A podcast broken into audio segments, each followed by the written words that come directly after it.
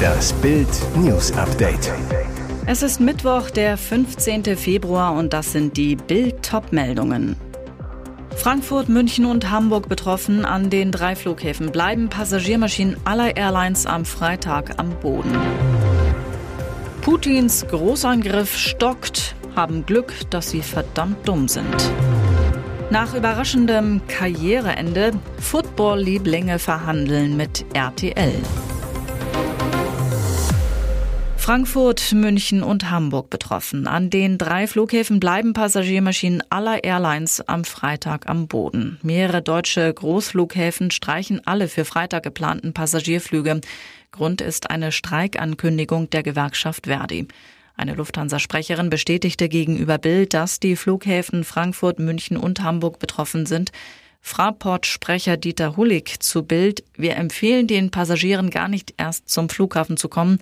Sie sollten sich mit ihrer Fluglinie in Verbindung setzen und in Erfahrung bringen, ob sie auf andere Flughäfen umgebucht werden können. In Deutschland bietet sich die Bahn als Alternative an. Vom Münchner Airport hieß es, von der Streichung ausgenommen seien Sonderflüge wie etwa Hilfsflüge und Flüge für medizinische, technische und sonstige Notfälle sowie Flüge für die Münchner Sicherheitskonferenz. Zu dem Treffen werden Spitzenpolitiker aus aller Welt erwartet, darunter zahlreiche Staats- und Regierungschefs. Wir haben Glück, dass sie so verdammt dumm sind. Mit diesen Worten kommentiert ein ukrainischer Soldat in einem Kampfvideo die russischen Angriffsversuche im Donbass. Es wirkt, als habe Russland aus seinen militärischen Fehlern nichts gelernt. Seit wenigen Tagen läuft die russische Großoffensive in der Ostukraine. An knapp zehn Frontabschnitten versuchen Bodentruppen vorzudringen, teils mit hunderten Soldaten und Dutzenden Panzern, doch sie kommen nicht maßgeblich weiter. Verteidigungsexperte Nico Lange Insgesamt erweist sich die russische Offensive bisher ohne große Wirkungskraft. Der Grund dafür ist laut Lange, der Wissenschaftler bei der Münchner Sicherheitskonferenz ist, genauso einfach wie ernüchternd. Russland greift frontal in den erwarteten Abschnitten an, generiert weder erdrückendes Übergewicht noch Überraschungsmoment und erleidet seit einer Woche die höchsten Verluste seit langer Zeit. Vor allem mehrere Wellen eines russischen Großangriffs bei Wuledar scheiterten vollständig an der ukrainischen Verteidigung. Dort verlor Russland laut Schätzungen binnen zwei Wochen 130 Fahrzeuge, darunter 36 Panzer. Millionen Deutsche müssen sparen, weil es gar nicht anders geht. Manfred Dennerlein, 75, zwei erwachsene Kinder, vier Enkel aus Loch bei Nürnberg, hält sein Geld zusammen, weil es ihm Spaß macht. Der frühere Diplom-Ingenieur, gut 3000 Euro Rente, müsste den Gürtel eigentlich nicht enger schnallen, spart aber dennoch, was das Zeug hält. Beispiel Kühlschrank. Die Türen werden wieder blitzschnell auf und zu gemacht. Denn allein sagt, ich überlege vorher, was ich benötige und greife schnell zu. Getragene Unterwäsche wird nochmal zum Sport verwendet. Das Handy lädt er am liebsten während der Fahrt im Auto auf, kostet nichts extra.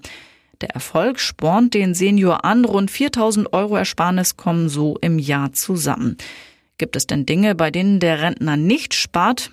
Ja, sagt Dennerlein. Ich gehe gern ins Konzert und meinen Lieblingswein für 20 Euro, die Flasche lasse ich mir auch nicht nehmen. Und es gibt auch mal Seeteufel und Trüffelnudeln zu Hause. Ich bin schließlich kein Kampfsparer. Jetzt also doch. Mit dem Triumph der Kansas City Chiefs gegen die Philadelphia Eagles im Super Bowl endet eine TV-Ära. Nach elf Jahren ist für RAN von Pro7 und Sat1 vorerst Schluss mit der NFL. Für die nächsten fünf Jahre hat sich RTL die Rechte an der besten Footballliga der Welt gesichert. Seit der Verkündung des Deals brodelt die Gerüchteküche. Die Frage, die sich viele NFL-Fans stellen, wechseln jetzt auch Teile des beliebten RAN-NFL-Personals zu dem Kölner TV-Sender. Nach Bildinformationen gilt es bereits länger als wahrscheinlich, dass die treuen Zuschauer das Kommentatoren-Experten-Duo Björn Werner und Patrick Esume auch bei RTL wiedersehen werden.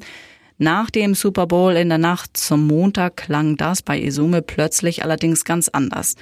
In einer emotionalen Videobotschaft bei Instagram bedankte er sich bei allen Fans und verkündete, das war's, Fernsehkarriere ist vorbei. Schon einen Tag später die Rolle rückwärts. Sein Statement sei aus der Emotion heraus entstanden und vor allem auf RAN bezogen. Stand jetzt sei seine Fernsehkarriere vorbei, doch es könne auch gut sein, dass er überzeugt werde, aus dem Ruhestand zurückzukommen. Mehr noch, Esume und Werner bestätigten, dass Verhandlungen mit RTL laufen.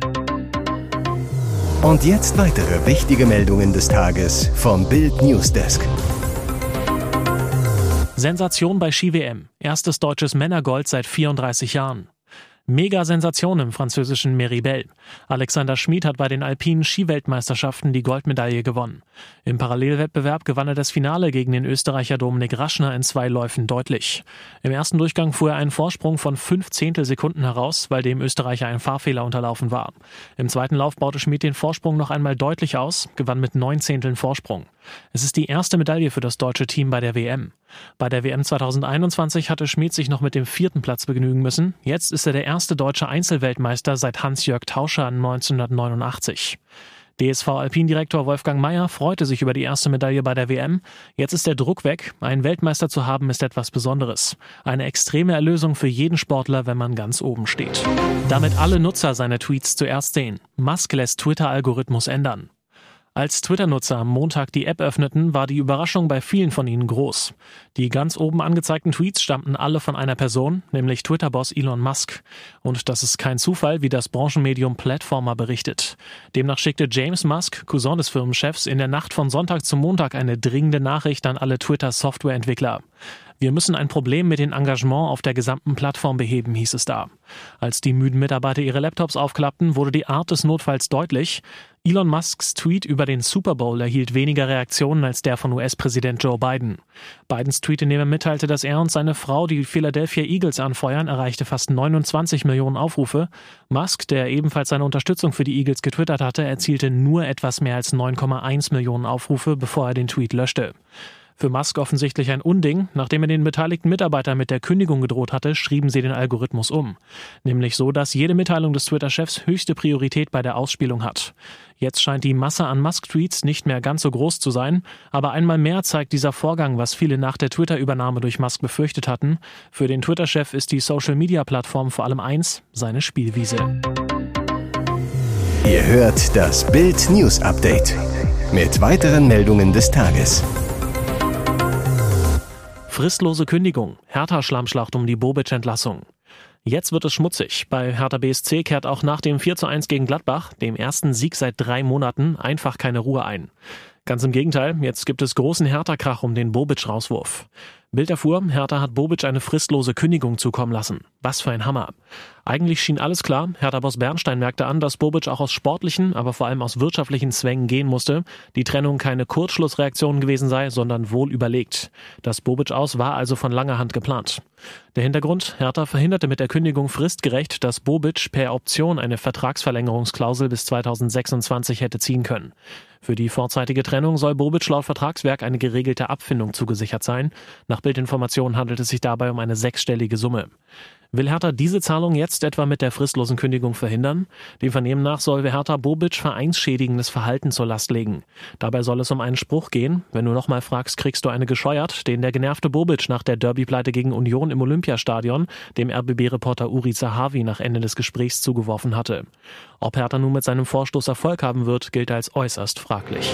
Balkonunglück in Südtirol. Schüler stürzt auf Skifreizeit in den Tod. Er hatte sich so auf das Skivergnügen mit seinen Mitschülern gefreut, doch für Ferry Air wurde es eine Klassenfahrt in den Tod. Seit vielen Jahren veranstaltet das Gymnasium Große Schule in Wolfenbüttel ein Skiprojekt. In diesem Jahr nahmen 55 Kinder und Jugendliche teil. Auch Ferry Air ist dabei, ein guter Schüler, der beim Englischwettbewerb vor zwei Jahren als Jahrgangsbester Abschnitt und sehr sportbegeistert ist. Freitagabend fährt die Gruppe los ins Südtiroler Arntal. Abfahrtslauf, Skirennen, Hüttenabende und ein Besuch der Skigötter stehen auf dem Programm. Doch schon nach der ersten Nacht im Drei-Sterne-Hotel Auren passiert das furchtbare Unglück.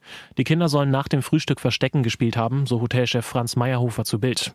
Ferry Air versuchte offenbar über einen Balkon im zweiten Stock über die Brüstung auf den Nachbarbalkon zu klettern. Doch dabei verliert der Junge den Halt, fällt fünf Meter in die Tiefe, knallt mit dem Kopf auf Waschbetonplatten auf. Zwei Tage kämpfen Ärzte in einer Klinik um das Leben des Schülers. Dienstagmittag dann die furchtbare Nachricht des Chefarztes. Das Kind hat es leider nicht geschafft, ist aufgrund der schweren Verletzungen gestorben.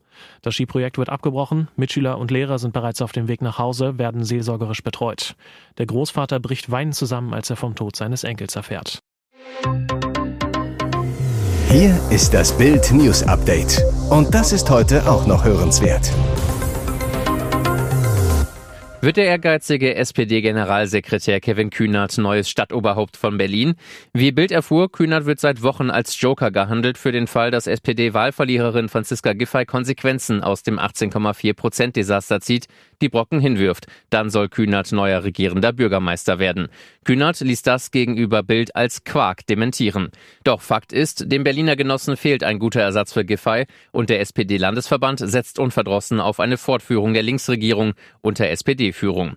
Kühnerts Aufstieg könnte aber noch an einer Wahlpanne scheitern. Dienstag tauchten 450 Stimmbriefe auf, die in der Post stecken geblieben waren. Die Wahlbriefe kamen laut Landeswahlleiter Stefan Bröchler offenbar recht spät im Bezirk Lichtenberg an und blieben am Sonntag bei der Auszählung liegen. Sie müssen jetzt noch ausgezählt werden und weil die Grünen aktuell nur 105 Stimmen weniger als die SPD haben, könnten sie sich damit sogar noch vor die SPD auf Platz 2 schieben. Genau wie Giffey will auch die grüne Verkehrssenatorin Bettina Jarasch regierende Bürgermeisterin von Berlin werden. Ihr hört das Bild News Update. Diese Schmähung ging zu weit und weit unter die Gürtellinie. Schlagersängerin Anna-Karina Wojcik zieht gegen den Kabarettisten Christian Keltermann vor Gericht. Er hatte sie in seinem Programm und im Internet als Schlagermatratze verunglimpft. Die Ex von Stefan Ross will sich die Diskriminierung nicht bieten lassen. Anna-Karina Wojcik zu Bild. Als Person des öffentlichen Lebens bin ich's gewohnt, dass über mich immer wieder Unwahrheiten geäußert werden, da habe ich mir ein dickes Fell angelegt.